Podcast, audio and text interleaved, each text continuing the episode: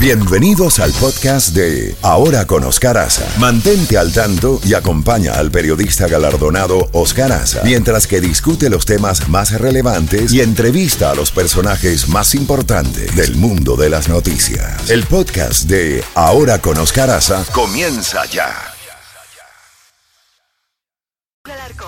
Z92, toda la música de los 80, 90 y más. La Z Mañana, una mañana diferente. Ahora con Oscar Aza, disfrútala en Z92.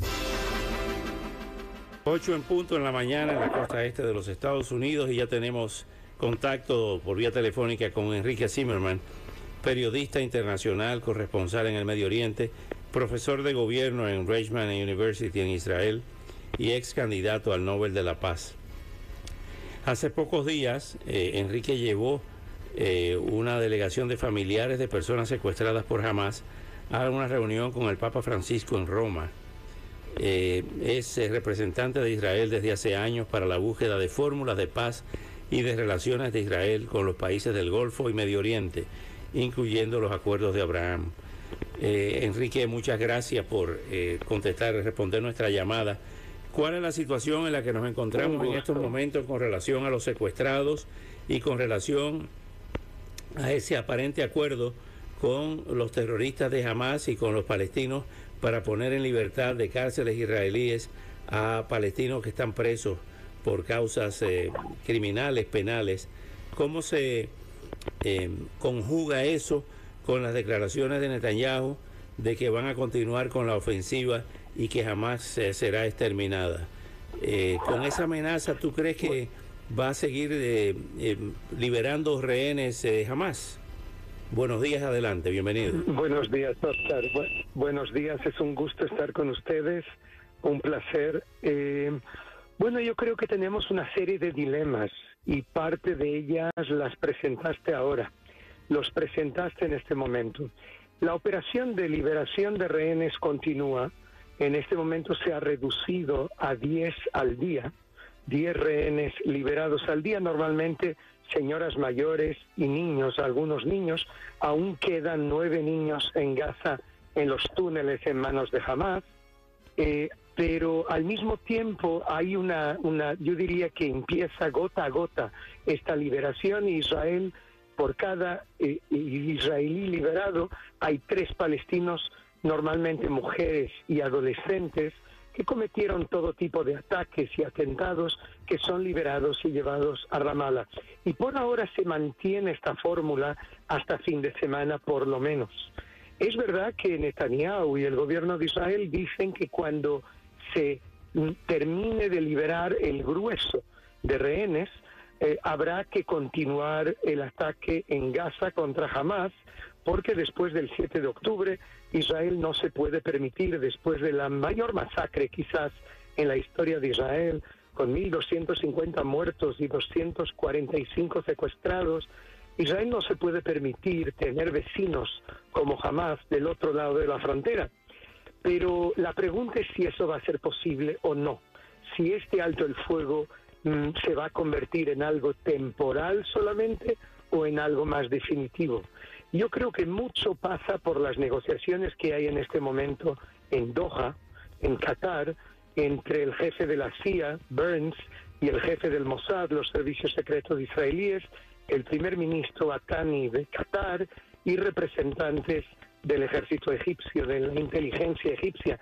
Se está negociando un paquete más amplio de liberación de rehenes, pero yo debo decirte, Oscar, que mi, impresión es que el líder de Hamas en Gaza, Yihye Sinwar, que es un expreso en Israel, que estuvo años en la cárcel, que habla hebreo corrientemente, él va a guardar parte de los rehenes como su seguro de vida en caso de que Israel decida reanudar el ataque después, eh, porque no querrá tener que pagar con su vida y quizás a cambio de esto él piense que se puede salvar. En cualquier caso, estamos ante una guerra de nervios enorme y en medio de esto todo el secretario de Estado Blinken vuelve a venir el fin de semana aquí, una vez más, quizás para coordinar con el gobierno de Netanyahu lo que va a ser la política israelí a partir del final del alto el fuego. ¿A cómo se explica el hecho de que Qatar, que en Doha vivan los dirigentes de Hamas y que reciban allí santuario por parte del gobierno eh, de Qatar? ¿Qué, es lo que busca Qatar con esta actitud eh, hasta cierto punto contradictoria?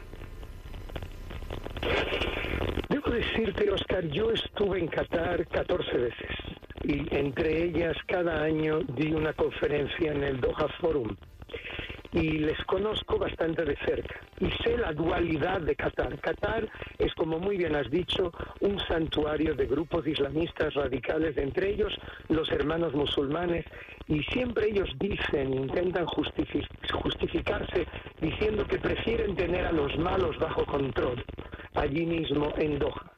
Y así es como encuentras que dos grandes figuras de Hamas, Ismail Haniyeh y Khaled Mashal, viven en hoteles de cinco estrellas en Doha y están protegidos por el gobierno de Qatar.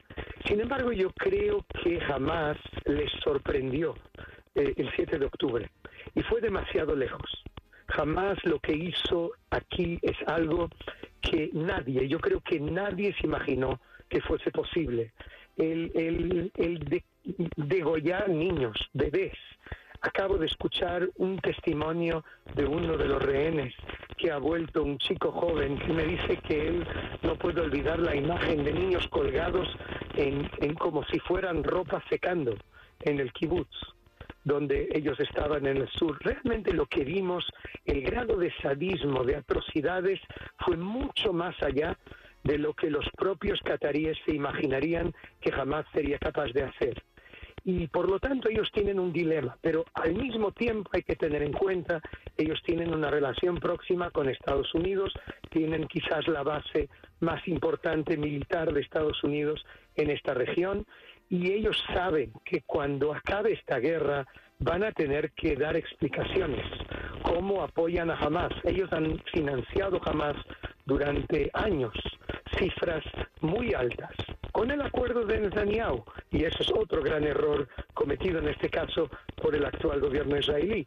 Pero no hay duda que quien empujó a Hamas en este caso, quien planificó, digamos, el mastermind, el, el, cerebro de todo lo que ocurrió el 7 de octubre, está en Teherán. Allí 500 hombres del brazo armado de Hamas fueron entrenados para esta operación terrible yo creo que Qatar fue sorprendido por la intensidad, por la gravedad del ataque y después de la guerra tendrá que replantearse su postura. En este momento es el único canal que tenemos todos, incluido Estados Unidos, hacia Hamas para poder continuar la operación de liberación de rehenes. No ha dicho nada en estos últimos días eh, la teocracia iraní, que muchos consideran que son los verdaderos cerebros de todo esto. ¿Cómo, cómo ve esa situación de Irán? Eh, usted que participó en los acuerdos de Abraham con Arabia Saudita, ¿cómo está esa contradicción histórica entre sunitas y chiitas en este escenario? Bueno, eso es muy importante y menos conocido en Occidente. De los casi 2.000 millones de musulmanes que hay en el mundo, entre 13 y 15% son chiitas encabezados por Irán, y, el resto son sunitas, encabezados por Arabia Saudita y por Egipto. Y los chiitas de Irán intentan hace mucho tiempo ya lograr la hegemonía en el mundo musulmán. Ahora, ellos, los persas, que vienen antes de los iraníes, no combaten directamente hace 200 años, pero tienen proxies. Y esos proxies en este caso son Hamas y la Jihad Islámica en, en la parte palestina, que son sunitas, pero que son financiados por Irán, algo anómalo casi, pero así es, y son sus hermanos chiitas de Hezbollah en el Líbano, que, que están allí, que son una especie de brazo de Irán. Y luego tienen milicias alrededor en Irak, en Siria, en, en Yemen, que son proiraníes y que reciben órdenes de Teherán. No nos engañemos, todo lo que está pasando aquí es parte de la filosofía iraní para mm, golpear Israel y para controlar esta región. Y, y, lo que ellos hicieron el 7 de octubre, mucha gente se pregunta por qué ahora, por qué en ese momento exactamente lanzaron este ataque atroz que llevaban preparando dos años, por un motivo muy claro y tiene que ver con Estados Unidos, porque ellos intuyeron que la paz entre Israel y Arabia Saudita estaba cerca.